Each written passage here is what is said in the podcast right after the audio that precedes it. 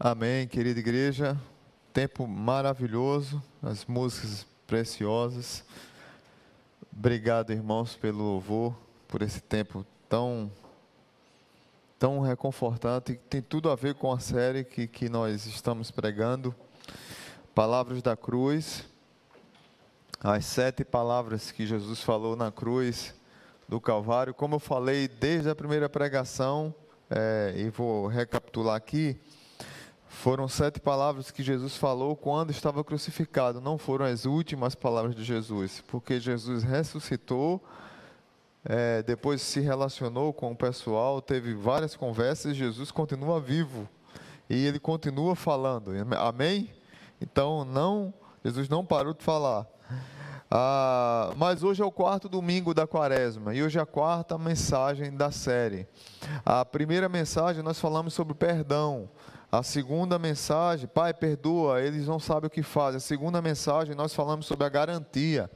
O, o, o pastor Paulo falou sobre o ladrão da cruz que pediu a Jesus para entrar no paraíso, e Jesus disse: Ainda hoje estarás comigo no paraíso. E eu até brinquei com o pastor Paulo, disse: Se fosse eu que pregasse essa mensagem, eu ainda ia cantar a música O Rei e o Ladrão de Sérgio Lopes.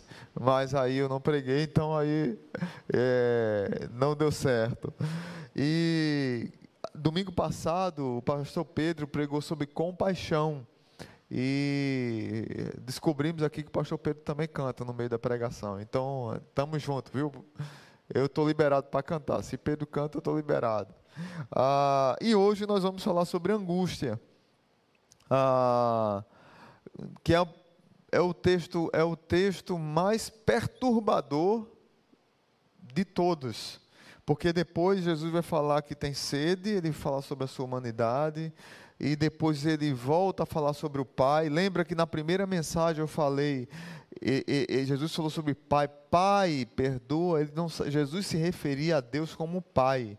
E depois da morte, quando Jesus está perto de morrer, quando ele entrega-se para a morte, voluntariamente, ele diz: Pai, na, nas tuas mãos entrego o meu espírito. E logo depois ele diz: Tetelestai, está consumado. Mas hoje eu vou falar é, um texto que está lá em Mateus, se você puder, puder abrir sua Bíblia, Mateus capítulo 27. Mateus 27, eu quero ler dois ou três versículos, Mateus 27, a partir do verso 46. Mateus 27, a partir do verso 46. Perdão, 45. Quero ler o 45 e o 46. Diz assim a palavra de Deus: E houve trevas sobre toda a terra, do meio-dia às três horas da tarde. Por volta das três horas da tarde, Jesus bradou, bradou em alta voz: Eloi, Eloi, lama sabachthani, que significa: Meu Deus, meu Deus, por que me abandonaste? Pai bendito, nós te pedimos por essa palavra, esse grito que soou como estampido no meio daquelas trevas do Calvário, quando Jesus clamou: Meu Deus, meu Deus, por que me desamparaste? Muitos de nós, talvez nesse tempo que nós estamos vivendo, estamos fazendo a mesma oração, claro, sem a mesma dimensão claro, sem a mesma força, claro, sem a mesma perspectiva, apenas pelo sofrimento. Mas Jesus sofreu muito mais do que o que nós estamos sofrendo ou prestes a sofrer. Ele carregou, como falou bem Mateus agora, em Isaías 53, cantou, ele sofreu por todos os nossos pecados.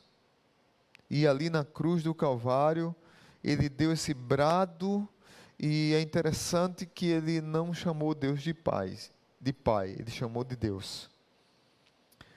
Uma angústia tomou conta do seu coração e que deveria levar cada um de nós a refletir. Abençoa esse tempo, abençoa quem está nos assistindo em casa, quem vai ouvir essa mensagem depois e toca nesses corações que precisam ouvir essa palavra. No nome de Jesus. Amém. Queridos, é, nós temos conversado sobre essa série e o quanto tem sido confrontadora para nós e o quanto é difícil pregá-la, por causa da força de cada palavra, tanto doutrinária quanto confrontadora que Jesus falou ali na cruz do Calvário. Hoje eu quero dividir em três momentos. Primeiro, trevas misteriosas. Segundo, uma pergunta desconcertante. E depois, um silêncio constrangedor. Foi literalmente isso que Jesus passou ali na cruz do Calvário. Por trevas misteriosas, ele fez uma pergunta desconcertante e ele não teve resposta. O que veio foi um silêncio um silêncio de abandono. É interessante demais isso, porque se você lembrar do nascimento de Jesus Cristo, você vai ver que a noite praticamente se transformou dia. As estrelas anunciaram, clarear, clarearam o mundo para anunciar a chegada de Jesus. Na morte de Jesus, é, é, na, no nascimento de Jesus, Deus revela o seu amor com, com clareza, com alegria, trazendo luz para o mundo. Na morte de Jesus, o mundo revela a sua maldade e, e por um milagre o que acontece é trevas, tudo fica escuro. A maldade do mundo é expressada na morte de Jesus. E por isso vem esse grito de angústia, que tem muito a ver com Isaías capítulo 53, que foi cantado agora. Isaías capítulo 53 diz que Cristo foi castigado por Deus e por Deus atingido e afligido. Isaías 53, verso 4. Mais um pouco à frente, lá no verso 10, é, diz que foi da vontade de, do Senhor esmagá-lo e fazê-lo sofrer. Foi da vontade do Senhor esmagá-lo e fazê-lo sofrer. Não tinha como nós pagarmos, como bem falou Pedro domingo passado. Muitas vezes a gente diz, é, a cruz que Jesus pagou é, é, era, Jesus pagou o nosso pecado, mas eu que deveria estar lá. Não, eu não deveria estar lá, eu não teria condição de estar lá. Foi da vontade de Deus que Deus, Filho, estivesse lá. Porque nós não teríamos condições de pagar essa conta. Cristo não morreu para que o Pai se tornasse amoroso. Porque há, há, há muita controvérsia quando você fala desse texto. É, confunde a cabeça de muita gente. Muitas pessoas, até, até alguns hereges, acham que, que Jesus deixou de ser Deus, Jesus se afastou de Deus. E não, houve um abandono, houve houve algo inexplicável ali, nós não vamos compreender, por mais que tentemos explicar o que aconteceu ali, a gente não vai tentar nunca, nenhum teólogo conseguiu e nem sou eu que vou conseguir. É, você vai ver até uma frase que eu vou citar daqui a pouco de Martinho Lutero sobre isso. Mas é interessante que Cristo não morreu para que o Pai se tornasse amoroso, o Pai já era amoroso, já fazia parte do plano eterno de Deus que aquilo acontecesse. Pois Ele nos amou desde a fundação do mundo, a vontade do Pai e a vontade do Filho combinam em um amor abnegado e perfeito. Se o pai deu as costas ao filho na cruz, foi porque ambos concordaram que deveria ser assim. Para que nossa redenção fosse comprada, tinha que ter essa odiosa necessidade. Não podemos deturpar de forma nenhuma, diz Eve Lutzer, de um livro antigo que nós estamos usando muito ele, é, que infelizmente não é mais, não tem mais editado, um livro chamado Os Brados da Cruz de Evan Lutz. Ele diz assim: nós não podemos deturpar a Trindade ao falar desse brado. Jesus clamou: Meu Deus, meu Deus, por que me, me abandonaste? E eu gosto justamente dessa palavra abandonado, porque foi ah, por conta do abandono que veio essa angústia.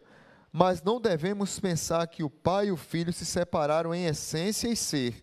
Em outras palavras, quando o pai abandonou o filho, a trindade não foi dividida em duas, como diz uns teólogos hereges. ocorreu uma interrupção do seu relacionamento entre pai e filho, e não a ruptura da unidade fundamental existente entre pai e filho. Por que eu estou dizendo isso? Porque é importantíssimo ter cuidado com isso.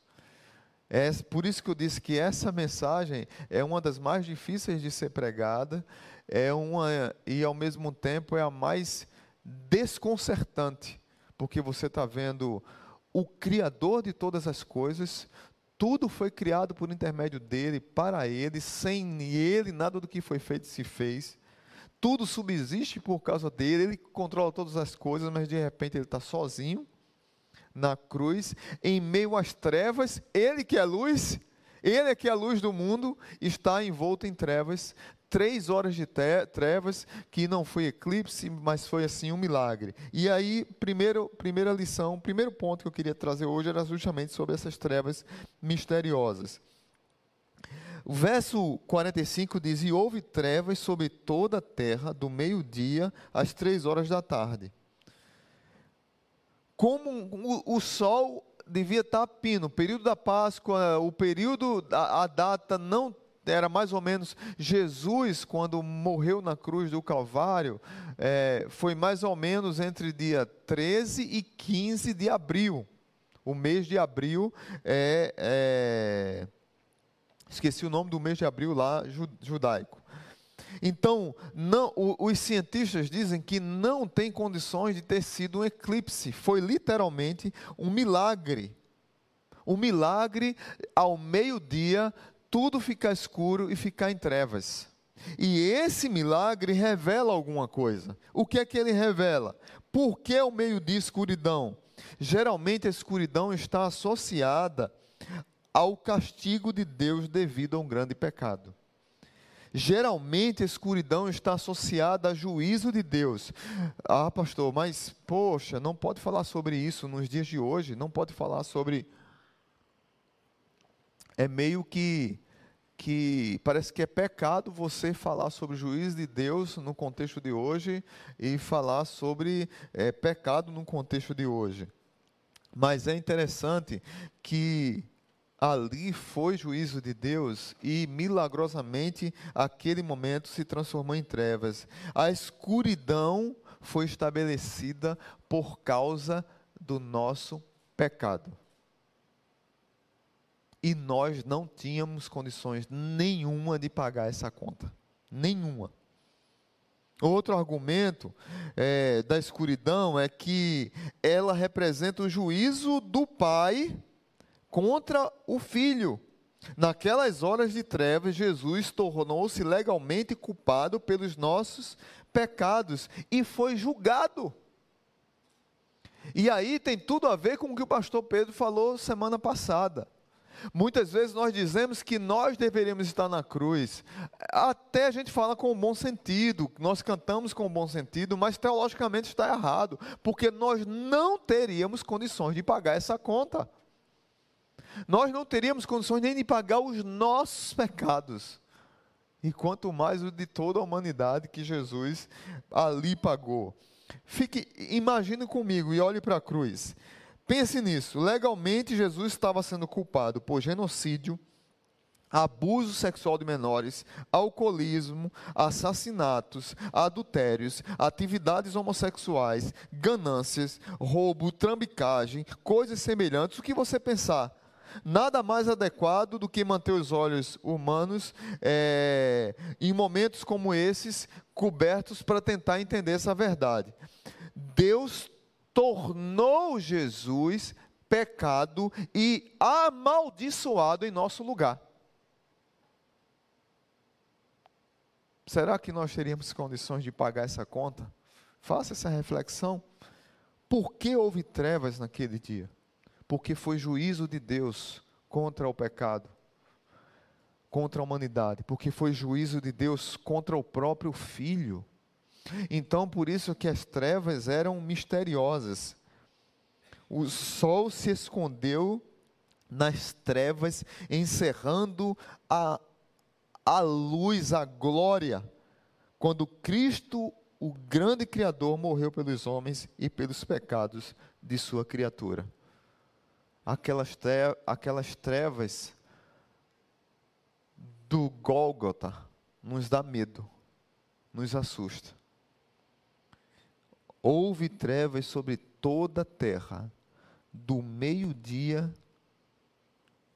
às três horas da tarde. Queridos irmãos, essa mensagem continua válida e deve ser pregada até hoje. Para que o mundo entenda que não há condições de ele se salvar por si mesmo, de ele se tornar autossuficiente, mas que ele precisa de um Salvador. Que aí deu um brado de angústia e fez uma pergunta desconcertante a Deus. Depois das trevas misteriosas, na verdade, não depois, mas durante as trevas misteriosas, Jesus fez uma pergunta desconcertante. E eu queria gastar mais tempo aqui. Meu Deus, meu Deus, por que me abandonastes? Eu lembro de Jeremias capítulo 20. Jeremias capítulo 20 está irado com Deus, está em crise, querendo deixar o ministério. Ai, diz o Senhor me seduziu e eu fui enganado. O Senhor me seduziu, o Senhor me chamou para ser profeta, mas o que eu vejo, o que eu vejo é apenas vergonha, o que eu vejo é apenas desonra. O que eu vejo é apenas tristeza mas eu quero desistir. Ele diz: Maldito foi o dia que eu nasci, maldito o homem que disse: Nasceu é um menino. Literalmente você vê Deus colocando a dor dele no coração de Jeremias. E aí ele diz: Mas quando eu olho para a tua palavra, ela arde no meu coração, ela queima, eu não consigo resisti-la e eu continuo sendo profeta. Jeremias estava querendo abandonar o ministério de profeta, porque ele estava vendo a miséria do mundo. Quantos profetas sofreram e sofrem porque conseguem enxergar a dureza e a maldade do mundo? Jesus dá essa, é, faz essa pergunta desconcertante, angustiante de alguém que está abandonado. Mas que diferença, que diferença de outros momentos de Jesus com Deus? Em todo o Novo Testamento, Jesus, guarda bem isso, em todo o Novo Testamento, Jesus chama Deus de Pai, de Paizinho, já preguei isso aqui várias vezes, Paizinho, Aba. Mas nesse momento aqui, Jesus chama Deus de Deus, não chama de Pai. Lembra na oração do Getsemane? Pai, Afasta de mim esse cálice, mas que não seja feita a minha vontade e sim a tua. Paizinho, está angustiante. Eu, Jesus sabia o que ele ia enfrentar. Jesus, gente, muita gente pega o Getsema e diz: Jesus estava com medo de ir para a cruz, Jesus estava com medo de morrer na cruz. Jesus não estava com medo de morrer na cruz. Jesus sabia qual era a sua missão, Jesus sabia que veio para buscar e salvar o perdido, o pecador. Jesus sabia que a sua missão era a morte. Jesus sabia que tinha que ser crucificado. O que Jesus estava aflito, angustiado, era esse momento que o Deus Pai daria as costas para ele. Que o Deus Pai o abandonaria, que a, a, a santidade do Deus Pai não vê o pecado. Era esse momento que Jesus estava aflito e sabia que ia passar. No jardim do Getsemane, Jesus teve um Deus que o fortaleceu. Na cruz, o mesmo Deus lhe deu as costas. No Getsemane, ele podia chamar os doze legiões de anjos que o teriam salvado rapidamente. Antes disso, ele afirmara que o pai não o deixaria só. Agora o pai lhe deu as costas. No Getsemane, o filho foi tentado a abandonar o pai. Na cruz, o pai abandonou o filho. Queridos irmãos, eu não sei se você já se sentiu abandonado. Eu não sei se você já se sentiu frustrado porque alguém lhe deixou, o esqueceu, ou a mãe que deixa o filho na escola, esquece o horário e vai buscar atrasado. Mas é interessante que somente aqui em todo o evangelho essa essa não presença do pai é confirmada. Por isso que esse grito de angústia de Jesus foi tão difícil. Foi tão terrível para ele, quanto é terrível para nós hoje olhar e compreender e querer entender ou tentar entender o sofrimento de Jesus. Ontem eu estava lendo um livro sobre esse assunto e quando eu terminei de ler, eu não consegui fazer nada a não ser fechar a porta do quarto, me ajoelhar, chorar e orar. Pela vivacidade que cada vez que a gente olha para esse texto, a gente percebe o que Jesus fez por nós naquela cruz do Calvário. Calvino dizia que se Cristo tivesse enfrentado apenas a morte física, isso teria sido inútil. Se a alma dele não tivesse sido afetada pelo castigo, seria somente salvador de corpos. Jesus nos salvou integralmente.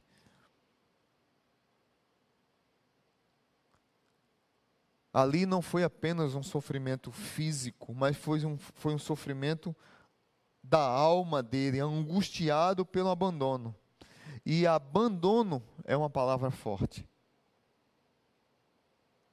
Eu lembro, claro que não se compara, não tem tem nada a ver, a, a, não se compara a o que eu passei ou que alguém, ou que algum passou aqui, é, mas nos dá um pouquinho do choro, da lágrima e da angústia.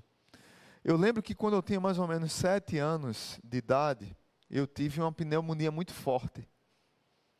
E tomei aqueles remédios, né, antibióticos, Antigamente não era agora como agora não, agora você vai no médico, toma um remédio, dói, penicilina dói, aqueles remédios todos. Mas antigamente pegava um líquido, que era um óleo, com um pozinho, misturava os dois, aplicava no bumbum. Só que se não aplicasse logo, aí o, o pozinho entupia a, a agulha, tinha que fazer todo o processo de novo para furar a boninha de novo e, e, então eu passei por isso quando era guri. Eu acho que hoje não tem mais, mas hoje é mais fácil. Mas eu, eu, eu tomei os remédios e não melhorei, e não melhorei da, da pneumonia. E aí ficou mais grave. E aí eu tive que fazer uma série de uma bateria de exames.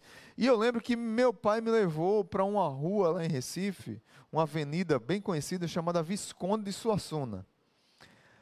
E fui lá fazer um raio-x, tomografia, alguns exames assim. E eu lembro que estava lotado a clínica, eu criança, e meu pai angustiado porque ele queria fumar. E dentro da clínica não podia fumar. Quando me chamaram para entrar para o exame, pai não podia entrar, ficou fora, por causa da questão do, dos raios. Então, eu, eu acho que ele pensou que ia demorar e eu estava tranquilo, que pai estava do lado de fora. Então, bateu o, o, raio-x, a tomografia foi muito rápido. Quando eu saio, um menino de sete anos, doente, cadê o pai? Gente, a clínica lotada, eu saí procurando todas as cadeiras, todos os médicos, pegando nas pernas da enfermeira, desesperado, cadê meu pai? E ninguém me ajudava. E eu disse, fui abandonado, o pai foi embora. Foi o pensamento que eu vivi na hora. Eu abri a porta da clínica, saí da clínica e fui para a rua procurar meu pai. Numa avenida extremamente movimentada em Recife. Depois de, para mim, passou duas horas. Eu não sei se foi 10 minutos, 15, 20, mas para mim passou 24 horas de abandono. Uma criança. Depois eu vejo meu pai ao longe, vindo, fumando cigarro calmamente. Aí me abraçou, né? Conversamos, eu chorei. Disse a ele, por que o senhor saiu? Ele disse, não, eu estava fumando, aquela coisa toda. Mas ser abandonado é uma palavra muito forte. E foi isso que Jesus estava sentindo naquele momento. Por isso o grito de angústia. Um homem abandonado pelos seus amigos, uma esposa abandonada pelo seu marido, uma criança abandonada pelo seu pai, pela sua mãe, um filho abandonado pelo pai. O filho era amado pelo pai desde a eternidade, a presença do pai era seu único prazer. Cristo se deleitava em se relacionar com Deus como paizinho, aba, meu papai. Nesse momento, Jesus perdeu isso. A ocultação da face de Deus Pai era o gole mais amargo do cálice da ira de Deus que Cristo orou no Getsemane. Pai, afasta de mim esse cálice. Era a ocultação do relacionamento com o paizinho. Era isso que Jesus temia. E foi isso que aconteceu. Aí você pode dizer para mim: meu Deus, que Deus cruel é esse? Não diga isso. Deus sofreu também. Quem ama, sofre. Lembra de João 3,16? Porque Deus amou o mundo de tal maneira que deu o seu Filho unigênito para que todo aquele que nele crê não pereça, mas tenha a vida eterna um escritor chamado Dennis Nigen argumenta que um Deus que não pode sofrer é um Deus que não pode amar. Achei lindo isso aqui. Se Deus não pudesse sentir a dor do seu povo, seríamos tentados a dizer que Deus é indiferente aos nossos problemas. Deus sofre. E por que Deus sofre? Porque Deus ama. Deus também sofreu ao abandonar Cristo na cruz do Calvário. Bonhoeffer dizia, Dietrich Bonhoeffer, um pastor é, que eu sempre cito ele aqui, que foi perseguido e morto pelo, pelo nazismo, e ele dizia o seguinte: somente o Deus que sofre pode nos ajudar. Deus sofreu. Como pais, nós sabemos que se víssemos nossos filhos morrer ou sofrer, nós não seríamos o, os únicos a sofrer. Aí você imagina Deus vendo o filho dele sofrer, o único filho dele, o unigênito, e ele tendo que dar as costas para o filho dele, que já orou antes mas ele não pode contemplar aquilo porque ele não compactua a sua santidade, não compactua com o pecado.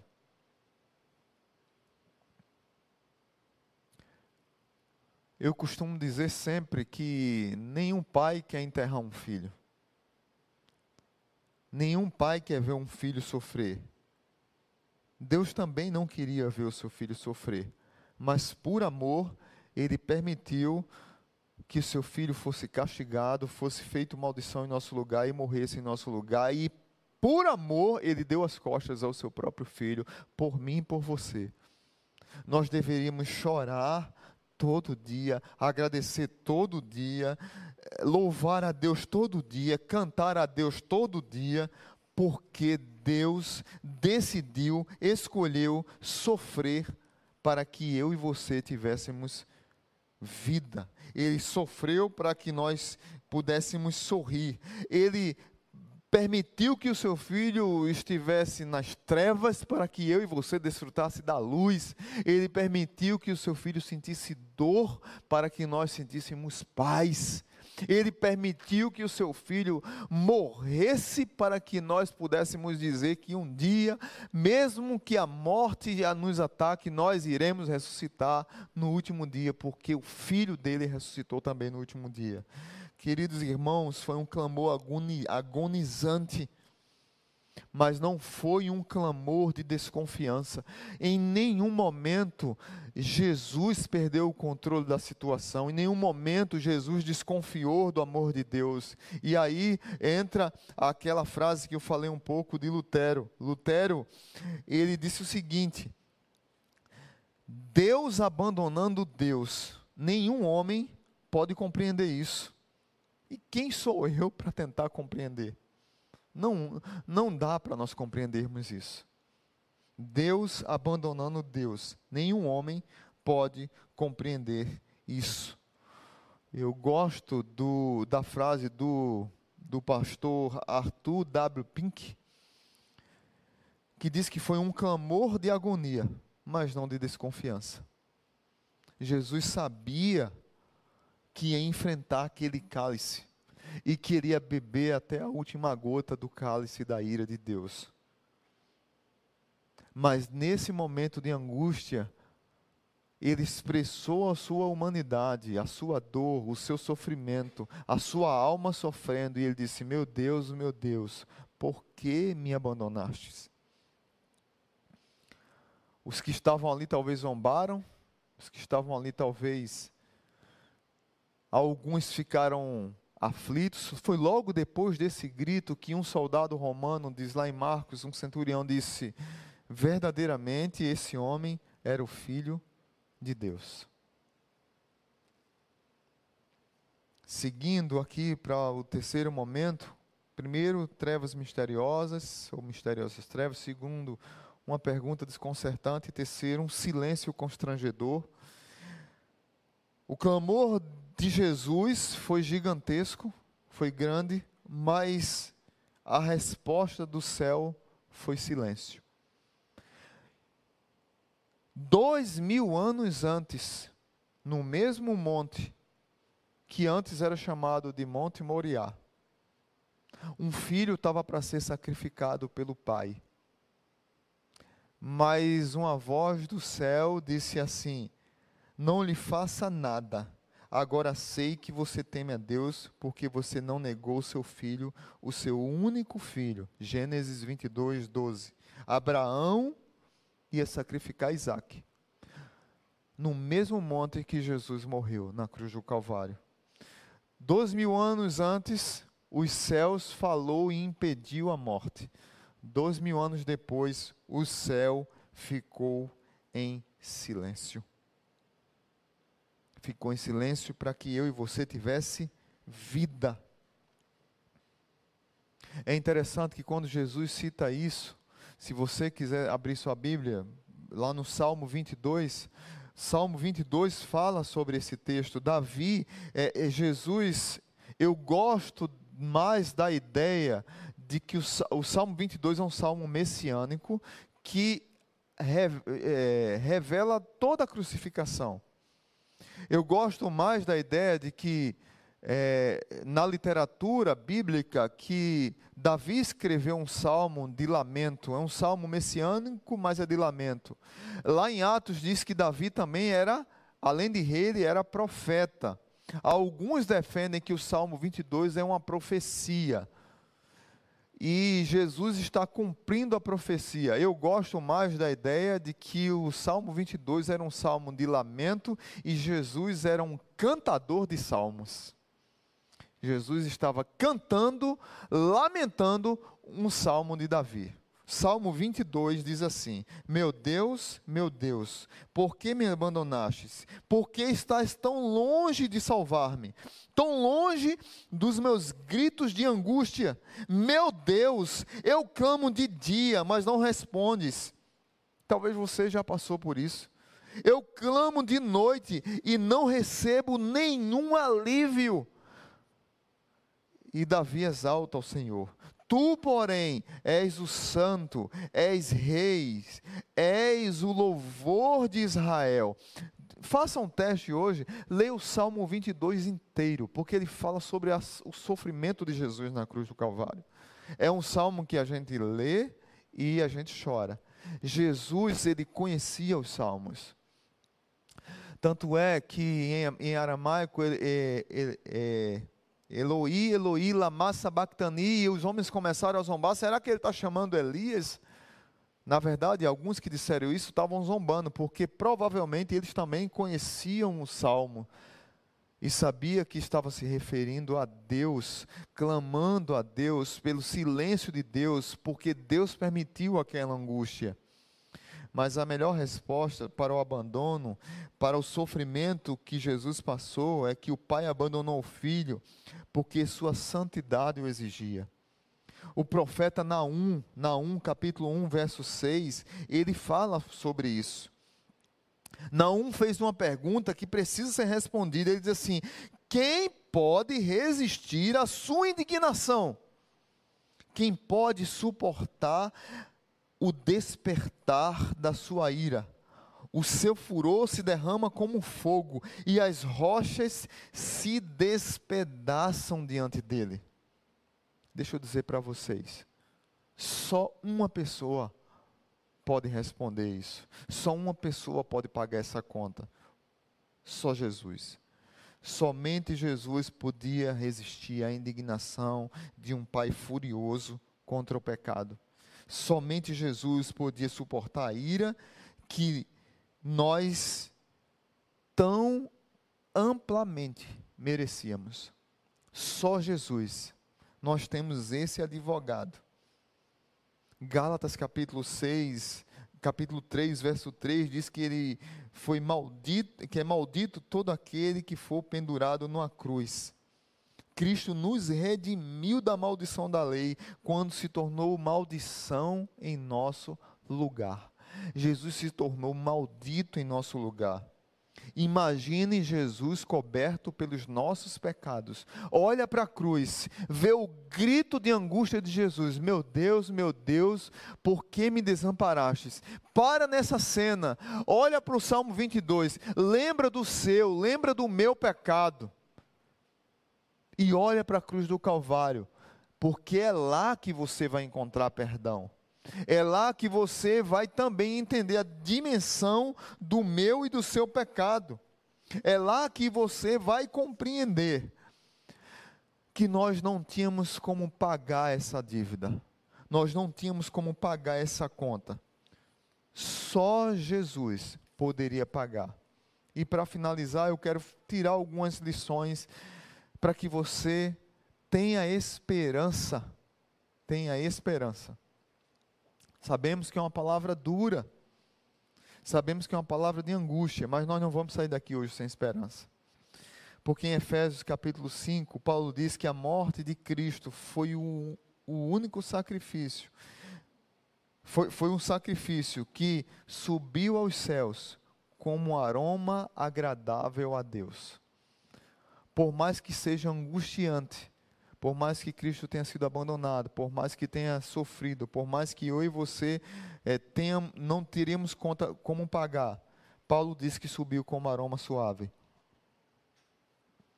E nós podemos nos regozijar nisso. O mesmo Paulo diz lá em Romanos capítulo 3, versos 25. Paulo diz que Cristo morreu para demonstrar a justiça de Deus. Não existe pagamento de pecado sem morte, porque o salário do pecado é a morte. Mas o dom gratuito de Deus é a vida eterna. Se teve pecado, tem que ter pagamento. Jesus pagou. Conta-se a história de um homem que foi levado a um juiz porque ele estava dirigindo em alta velocidade. E o juiz determinou que a multa fosse 100 dólares. Isso é um fato real, conta história e tem muitas histórias parecidas como essa. O homem que cometeu a infração, ele não tinha condições de pagar 100 dólares. O juiz deu um time na sessão, tirou a toga de juiz foi até o homem que estava sendo julgado e colocou uma nota de 100 dólares na mesa. Voltou para como juiz, desfez o intervalo, vestiu a toga e recebeu o pagamento de 100 dólares do homem que estava sendo punido. Alguém tem que pagar a conta. John Piper diz que jamais houve sofrimento semelhante até aquele momento no mundo, ou mesmo depois dele, nunca haverá um sofrimento como aquele, pois com sua apavorante crueldade, foi um sofrimento planejado. Foi planejado por Deus, Pai, e aceito por Deus, Filho. Jesus não queria passar por esse momento, esses, essas três horas de abandono do Pai. Era isso que Jesus sofria. Por isso esse grito de angústia. Mas ele sofreu por mim e por você.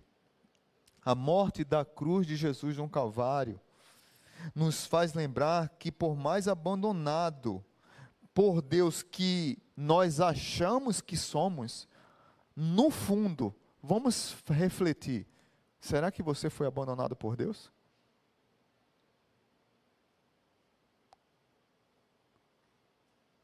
É até teologicamente errado dizer que nós fomos abandonados por Deus.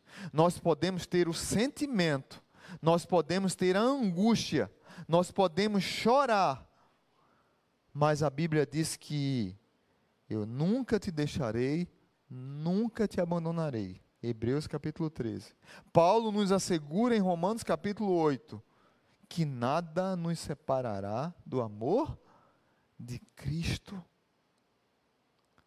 por mais que o mundo esteja passando por sofrimento, por mais que esteja desemprego, por mais que tenha fome, por mais que tenha miséria, por mais que tenha crise, por mais que tenha pecado, por mais que tenham lutas, de maneira nenhuma Deus te abandonou. Você está seguro nas mãos de Deus, nada foge ao controle dele.